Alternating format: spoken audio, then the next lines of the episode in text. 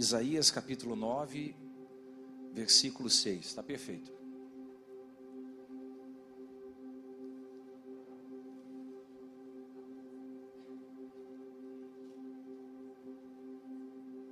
Como nós estamos em muitas pessoas, eu só vou pedir para você colocar o teu telefone agora para vibrar. E você prestar bastante atenção para a gente poder mastigar um pouquinho a mensagem. Isaías capítulo 9, versículo 6.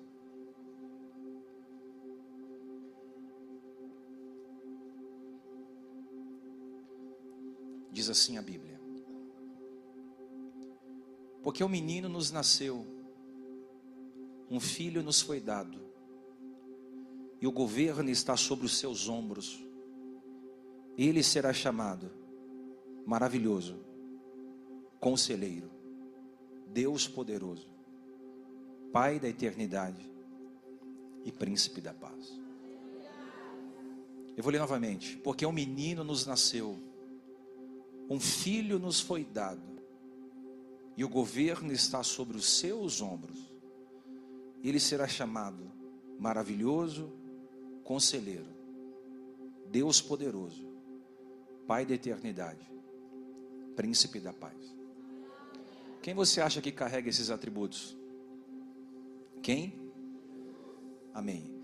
Eu quero que você diga bem forte: o Natal não é uma data, é uma pessoa.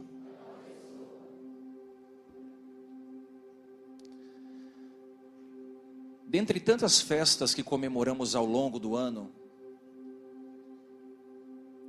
o Natal é a festa mais importante para as famílias cristãs.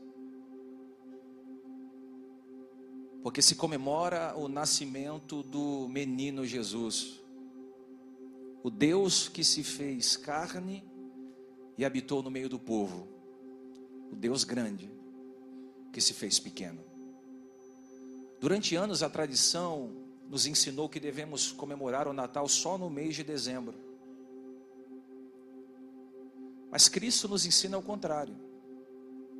Que a espiritualidade do Natal não deve ser vivida somente no mês de dezembro.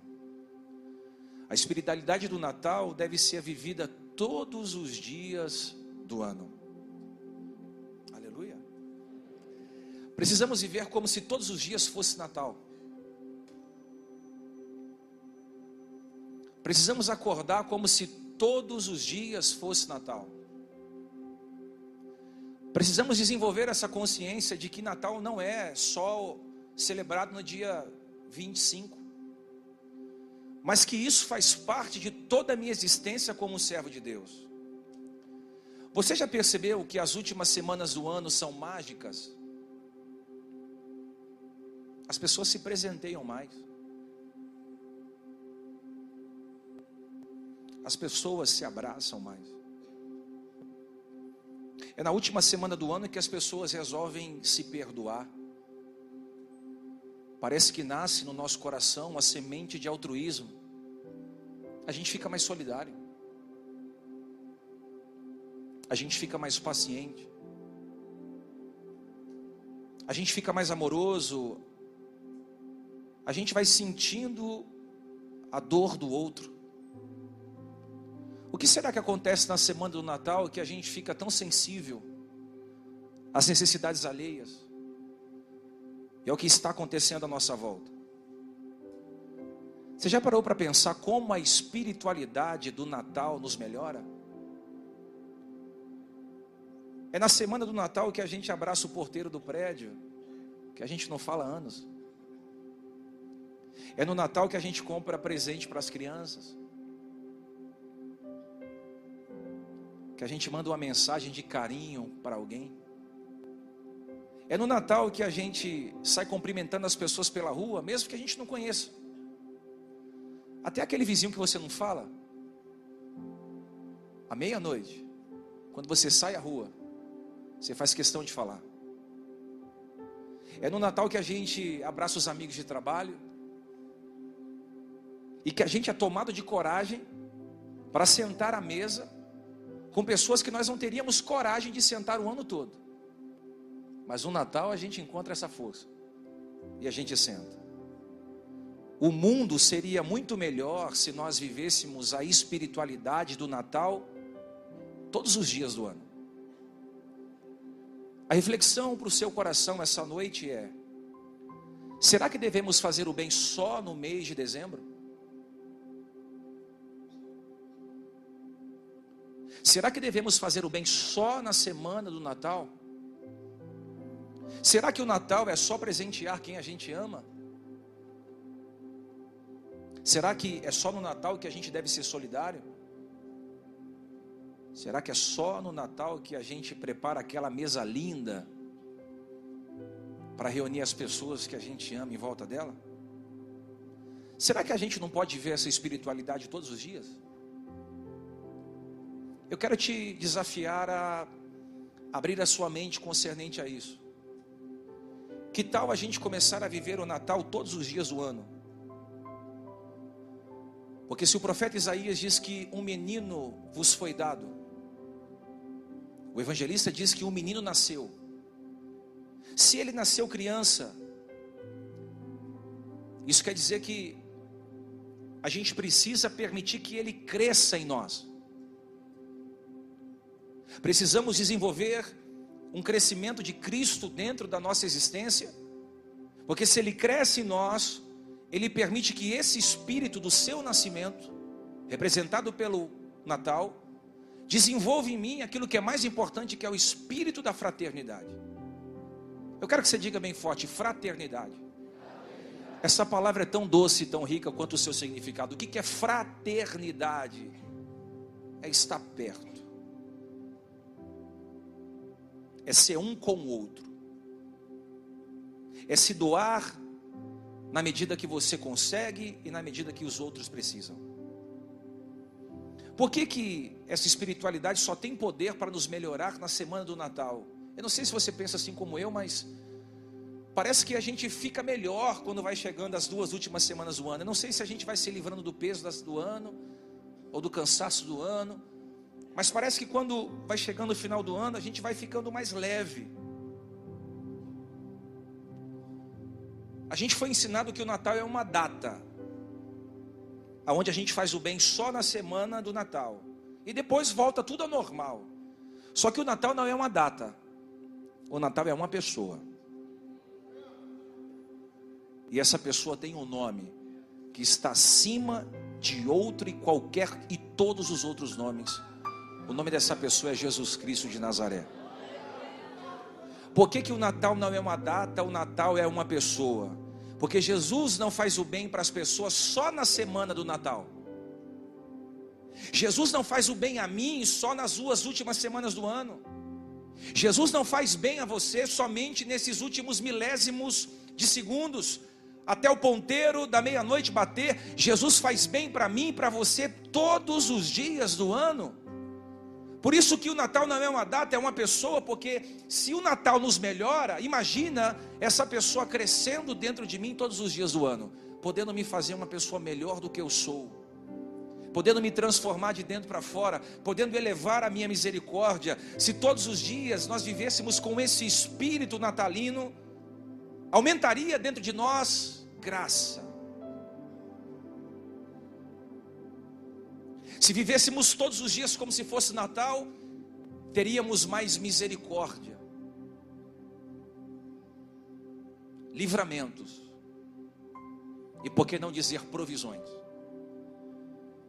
Quando a gente entende que Natal não é uma data, mas uma pessoa, a gente aprende a viver como Cristo viveu.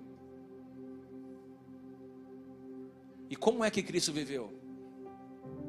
Ele viveu uma vida simples. A Bíblia diz que ele nasceu em uma manjedoura. E se alguém me perguntar por que ele nasceu em manjedoura, o texto diz que não havia espaço para Jesus nascer nas hospedarias. Devido às festas que aconteciam em Israel, as hospedarias estavam cheias, não havia espaço para Jesus ser recebido em hospedaria e ali vir a nascer. Mas mesmo não tendo espaço na hospedaria, isso não limitou Jesus de vir ao mundo. Porque Maria e José não encontraram espaço na hospedaria. A teologia diz que eles não encontraram morada na casa dos seus parentes. Mas havia uma, uma estalagem. Um lugar onde os animais ficavam, comiam. E ali, o dono de todas as coisas, trocou o seu trono por uma manjadora. O Natal me ensina a ser simples. Mateus 13:55 diz que ele era tão simples que quando ele foi encarnado no ventre de Maria, ele foi filho de José, um simples carpinteiro. O profeta Isaías diz que, olha isso, o prelúdio, porque o Antigo Testamento anuncia o Novo. Isaías faz um prelúdio de Jesus, dizendo que aquele que viria ser maravilhoso, conselheiro, Deus forte, Pai da eternidade, viria para viver uma vida sem qualquer ostentação. Isaías foi tão profético quando disse que ele não tinha beleza ou majestade que atraísse as pessoas até ele. Isaías está dizendo que ele não tinha traços finos, como muito de vocês têm. Não havia nada que as pessoas olhassem para Jesus fisicamente, que fizesse com que as pessoas se sentissem atraídas por ele. Não havia aparência, Isaías diz que para que ninguém desejasse. Ele não tinha aparência estética, mas ele tinha essência. Uma essência tão poderosa que transformava a estética e a natureza das pessoas que passavam a ouvi-lo. O apóstolo Paulo disse que ele viveu uma vida tão simples que ele se esvaziou de si mesmo, tomando forma de servo, e habitou no meio do povo. O evangelista Mateus diz que ele era tão simples que ele não tinha onde reclinar a cabeça. Porque a vida de Jesus foi marcada por simplicidade. Ele comia com pecadores, coisa que eu e você não suportamos. Essa geração produziu crentes que não suportam pecadores. A igreja brasileira não está preparada para receber pecadores. A igreja brasileira não está preparada para receber prostitutas. Pessoas que têm déficit na sua sexualidade. Porque a igreja aprendeu a apedrejar, a condenar, a mandar ao inferno. Mas Jesus comia com os pecadores. Ele gastava tempo ouvindo as prostitutas. Olha quão simples ele era. Ele acreditava no valor das pessoas, mesmo quando as pessoas estavam dentro de uma lata de lixo. Ele conseguia ver o valor das pessoas, mesmo que as pessoas estivessem mergulhadas no pecado.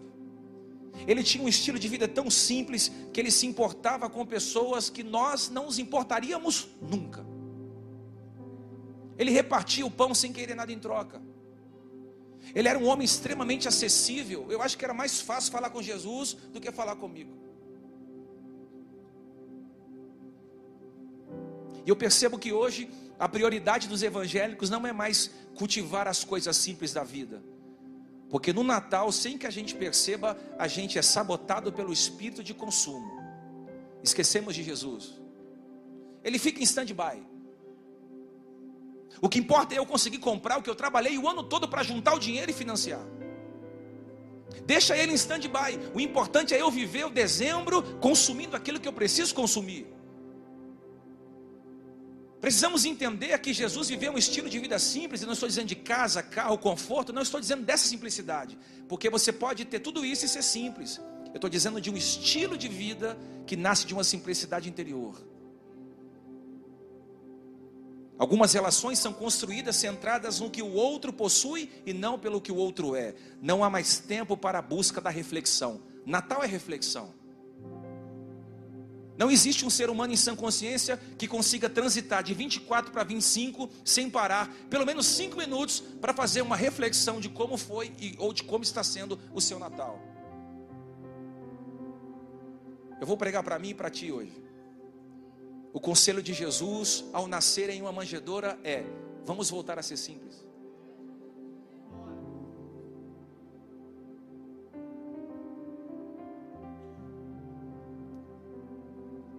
Jesus viveu uma vida de obediência, cumpriu a sua missão, amou os seus até o fim, morreu na cruz pelos nossos pecados. Se o Natal representa o nascimento de Jesus, todos os dias o meu coração precisa ser uma manjedoura para acolhê-lo. Na verdade, nós somos manjedoras ambulantes. Carregamos o menino para todos os lados que nós vamos. Põe vida aqui. Se eu for ao shopping, eu carrego ele em mim, eu sou uma manjedora. Quando sai o ego, quando sai a prepotência, quando sai a vaidade, quando sai o vitimismo, quando sai o apontamento de dedo, nasce uma manjedora e ele nascendo em mim. Por isso que a gente tem que esperançar o nascimento de Jesus em todo o tempo, porque se ele vai crescendo em você, ele vai encontrando espaço no seu coração, ele vai fazendo com que ele cresça em você e você vai se desenvolvendo na vida. O meu coração, o seu coração precisa estar aberto para que ele possa nascer, para que a luz possa entrar. O seu coração é uma manjedoura essa noite. Diga bem forte: Senhor, nasce em mim. Existe espaço no meu coração. Existe sentimento de expectativa em ti no meu coração. Diga, Senhor, se não houver lugar lá fora, há lugar no meu coração. 2024 há espaço para o Senhor morar. 2024 há espaço para o Senhor nascer. Esse final de ano o Senhor está dizendo para nós: abra espaço, porque eu quero entrar. Tire os excessos, abra espaço para Cristo entrar na sua vida. Não divida a glória de Deus com ninguém. Não divida a glória de Deus com a sua família. Não divida a glória de Deus com a sua igreja. Não divida a glória de Deus com o seu ministério. Não divida a glória de Deus com os seus impulsos. Por favor, existe uma manjedoura inviolável na geografia do seu coração. E essa manjedoura tem um dono. Aquele que está acima de todo e qualquer nome.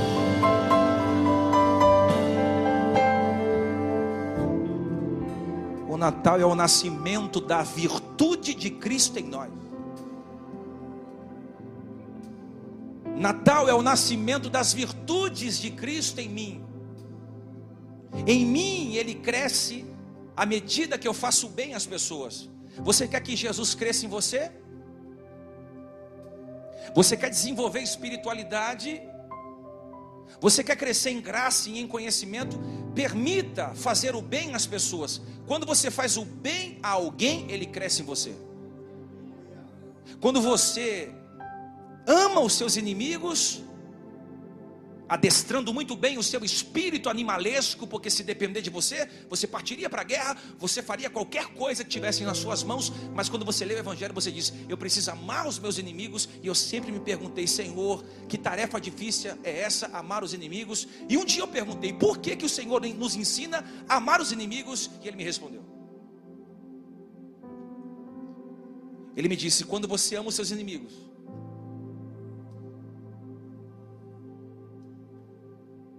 você não se torna como eles.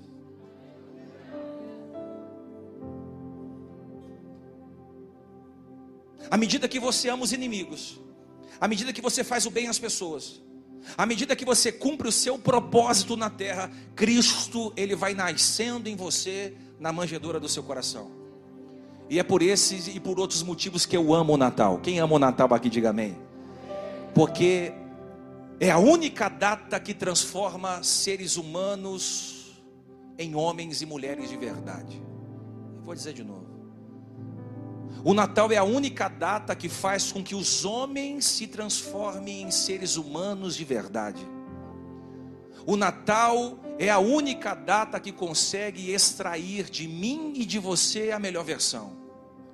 O Natal é o renascimento das virtudes de Cristo em nós. Recebe todas elas amor, alegria, paz, paciência, amabilidade, bondade, fidelidade, mansidão, domínio próprio, temperança, fidelidade. Recebe no seu coração. Recebe isso é Natal, é o, é, o, é, o, é nascimento das virtudes do Messias no meu coração: amor, paz, paciência, amabilidade, bondade, fidelidade, mansidão, domínio próprio. O que é o Natal, pastor? É quando ele cresce em mim. O que é o, o, Natal, pastor? É quando as virtudes do Messias se desenvolvem em mim. O que é o Natal, pastor? É fazer o bem sem olhar a quem, sem esperar receber nada em troca. Esse é o espírito natalino. Você pode chacoalhar três pessoas e dizer: Esse espírito eu quero na minha vida, vai.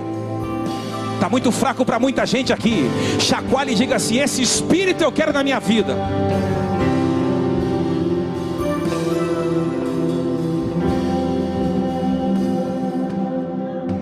Eu paro aqui, eu continuo.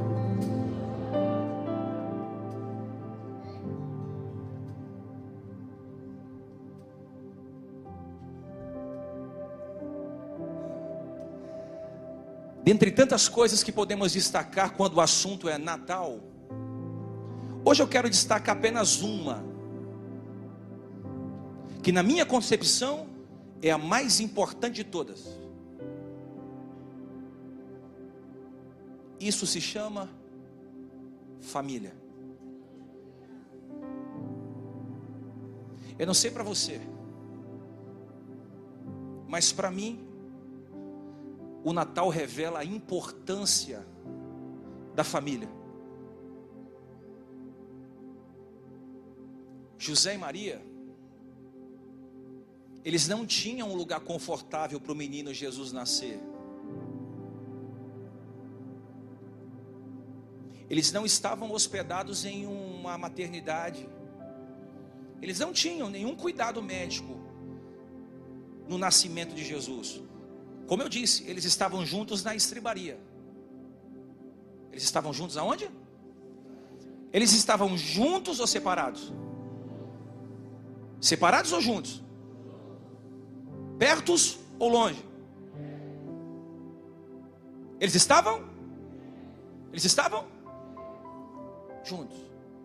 O lugar era feio, mas eles estavam juntos. Não havia ar-condicionado, mas eles estavam juntos.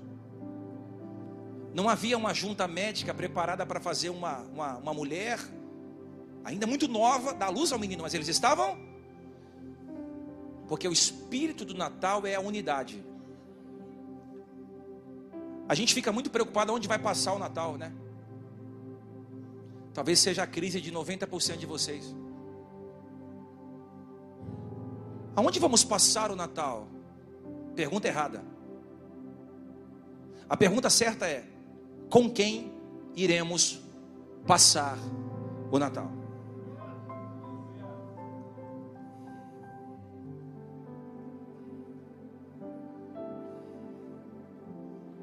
A pergunta não é aonde vou passar, é com quem eu vou passar.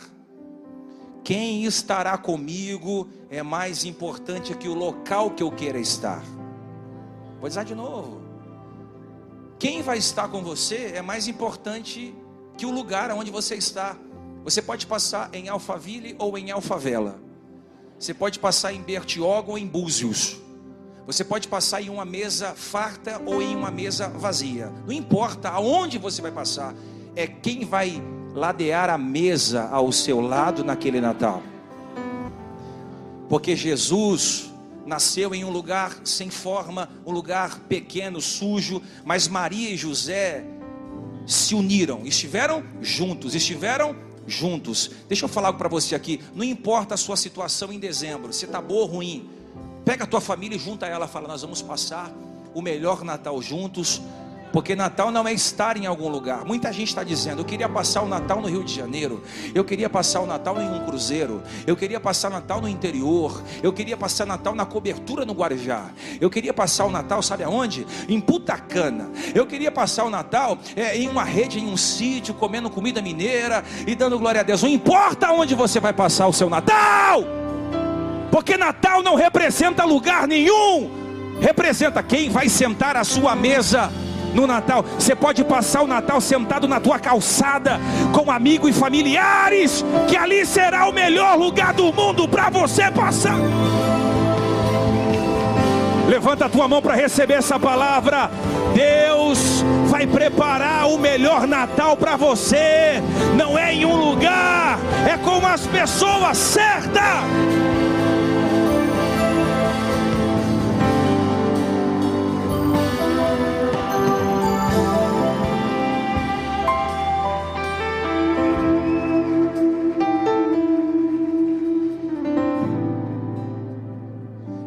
Pouquíssimas lembranças da minha infância. Pouquíssimas. Mas eu me recordo que quando eu era criança, alguns anos atrás, pouquíssimos anos atrás, a minha família se reunia na casa da minha avó Damiana, a mulher mais santa que eu já conversei nessa terra. Eu lembro que na casa da minha avó a gente passava a viração do Natal. Detalhe, era uma casa muito simples. Não tinha móveis planejados. Não tinha arborização de plantas. Não tinha uma mesa tão confortável quanto a que tem na minha casa. Não havia paisagismo. Aquela casa da minha avó era uma casa muito simples, era uma casa pobre. Mas riquíssima de princípios e amor. Eu me lembro que a gente cantava louvores, onze e meia, começávamos a cantar louvores. Tem anjos voando. Olha os católicos, vamos lá, gente.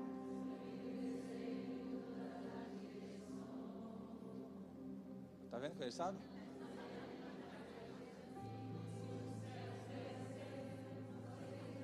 Vocês aí fora.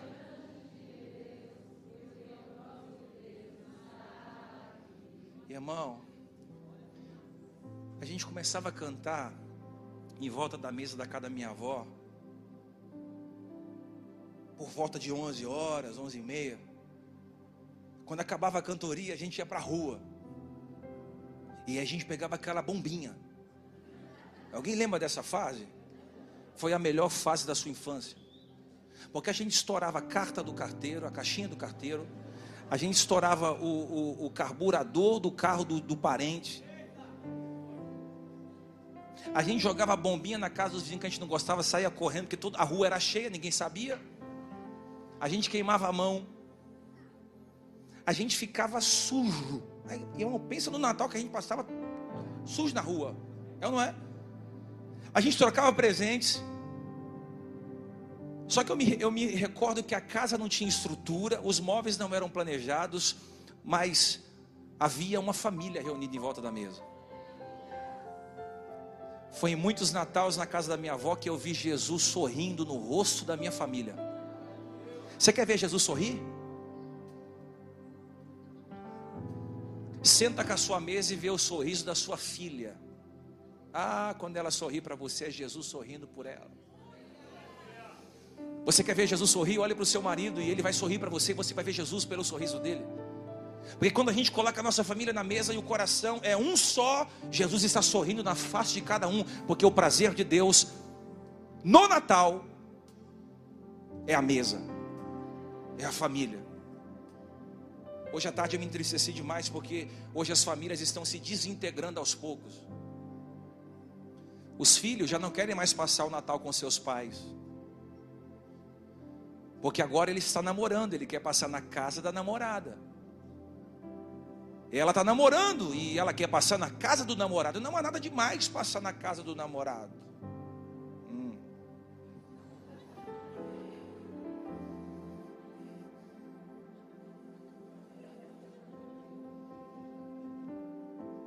Os mais intelectuais dizem: Eu vou passar o Natal com os meus amigos. Porque os meus pais já estão de idade e a, e a casa fica sem graça, é muito silêncio na casa. Sem graça, uma casa silenciosa, porque você não sabe o poder da solitude. Quem precisa de barulho do Natal é tão vazio quanto uma lata vazia. A casa está vazia, não está? Não tem música, não tem batuque, mas teu pai está vivo ainda. Tua mãe está viva ainda. Que quando teu pai falecer e a tua mãe descer a sepultura, vai estar um filho desesperado dizendo: Cadê a minha mãe, o meu pai? É quando ele estava ali, você priorizou os amigos.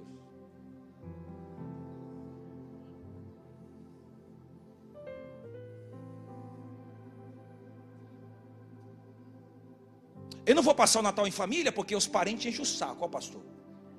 A galera não traz nada, vem só para comer. Eu já sou meio esquentado, entendeu? Vem aquela, sempre vem aquela atribulada, come, come, come e vai dormir. Não lava uma louça, não ajuda nada. Pastor, eu vou passar na casa dos meus brother, porque é melhor. Olha aí falando. Irmão, pensa numa futrica na cozinha no Natal. Vai chegar fulano aí, você vai ver, vai chegar com a mão vazia. Você vai ver a namorada do seu irmão, vai chegando, vai lavar uma louça, aquela tribulada. Bicha, bicha preguiçosa.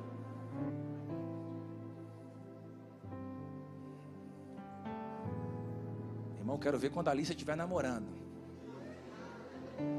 Rapaz do céu. Estou falando de filho, agora eu vou falar de pai. Tem pai que não faz nem questão de passar com os filhos. Filho, tu passa onde você quiser. O Natal em família na pós-modernidade está em extinção. A importância da Sagrada Família é muito importante. Eu acho que o Natal é o melhor momento para revermos o que estamos construindo como família. Hoje as pessoas estão preocupadas com a decoração, com a comida, com a roupa, do que com as pessoas que estão sentadas em volta daquela mesa. Estamos preocupados com o que vamos comer, com o que vamos be be beber, mas isso é um detalhe. O que vamos vestir no Natal é um detalhe. Aonde vamos passar é um detalhe. O que vamos comer é um detalhe. A real significância do Natal é voltarmos os olhos para a Sagrada Família. Eu estou dizendo a família tradicional, como é que está a tua família? Como é que está a tua casa? Como é que estão os teus filhos?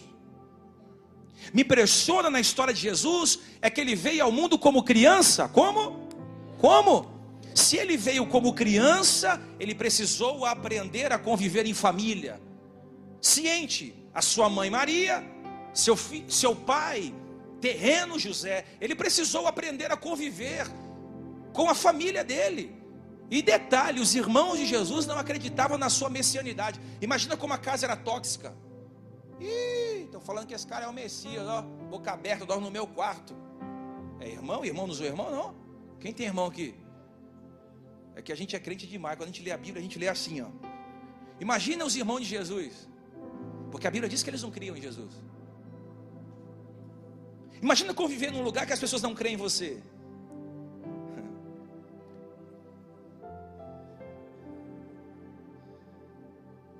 Ele teve que aprender a ser filho, teve que aprender a ser irmão.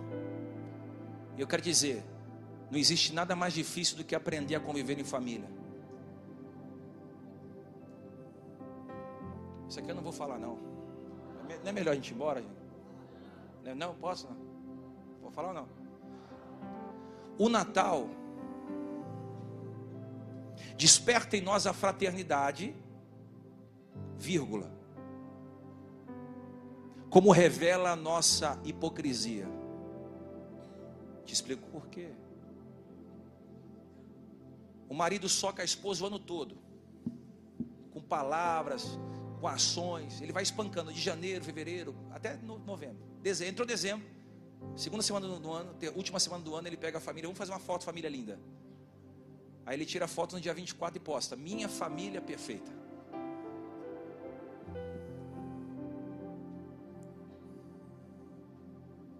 Olha o silêncio, estou falando. O Natal revelou a hipocrisia daquele que poderia ter cuidado e não cuidou. O filho despreza o pai o ano todo, mas no Natal ele faz questão de dizer: Papai, amo você, papai. Tem pais que estão ausentes da vida dos filhos os 12 meses, mas no final compra um presente. Comprei o Play 5 para o moleque como se presente suprisse a ausência do pai e a ausência da mãe. O Natal, ele aponta a nossa fraternidade, como revela a nossa hipocrisia. Por isso que a gente tem que entender que se Cristo vai nascendo em nós, mesmo que eu, eu erre e eu aprendo, se eu caio eu levanto. Eu olho no espelho e digo, eu preciso melhorar e despertar em mim o melhor. Escute isso, eu vou terminando. O Natal é um convite para darmos atenção a quem não demos atenção o ano inteiro. Diga essa frase para alguém: o Natal é um convite a darmos mais atenção a quem não damos o ano inteiro. O Natal é um convite, vai, a investirmos um tempo de qualidade em quem dizemos que amamos.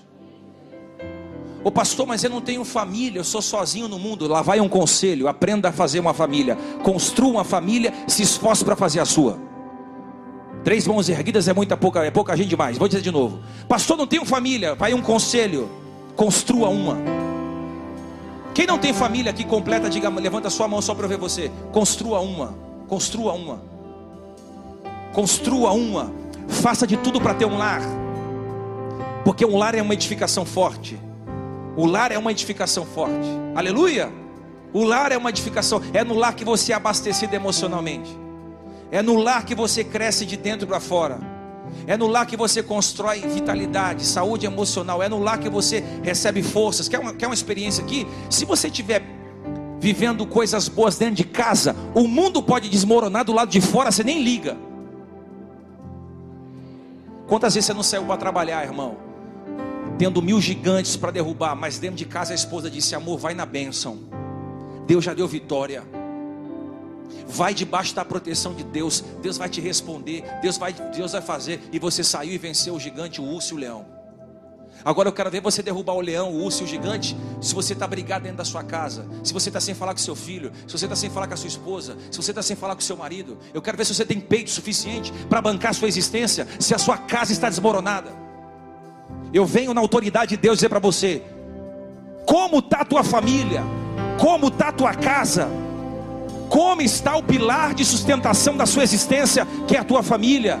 É na família que você reabastece, é na família que você é encorajado, é na família que você encoraja, é na família que você recebe? E é na família que você dá. É na família que você acrescenta? E é na família que você diminui. Eu louvo a Deus porque o tempo que eu tenho com os meus filhos, eu estou imprimindo virtudes que um dia eles vão se lembrar quando eles estiverem grandes. Eu digo para ele, ame, eu digo para eles, ame ao Senhor de todo o coração. Busque ao Senhor, ame a Deus. Vocês nasceram para ser filhos de promessa. Vocês vão pregar o mundo inteiro. Vocês vão evangelizar o Brasil inteiro. Vocês vão mais longe do que o pai foi. Eu peguei minha filha esses dias e disse: Você vai viajar o mundo todo pregando o Evangelho do Senhor Jesus Cristo. Esse ela pegou uma mala, pegou o iPad e ela disse: Pai, eu vou sair para pregar.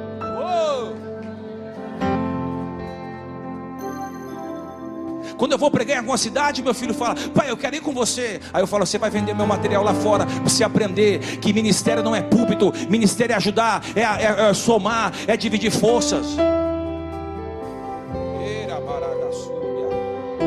Minha oração é que Cristo volte a nascer no meio da tua família.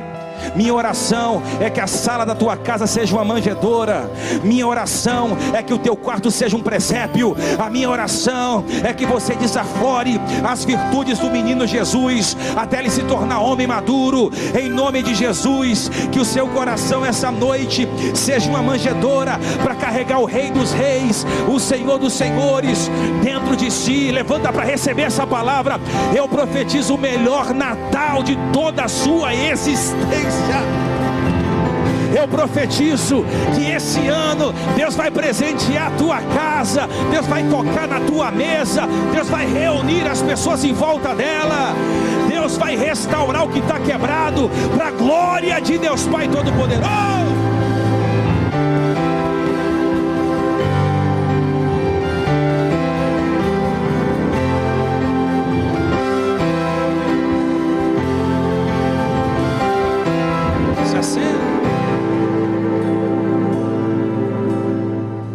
bispo Diego, bispo Luana, família Sarando, deseja a você e a sua família um feliz Natal.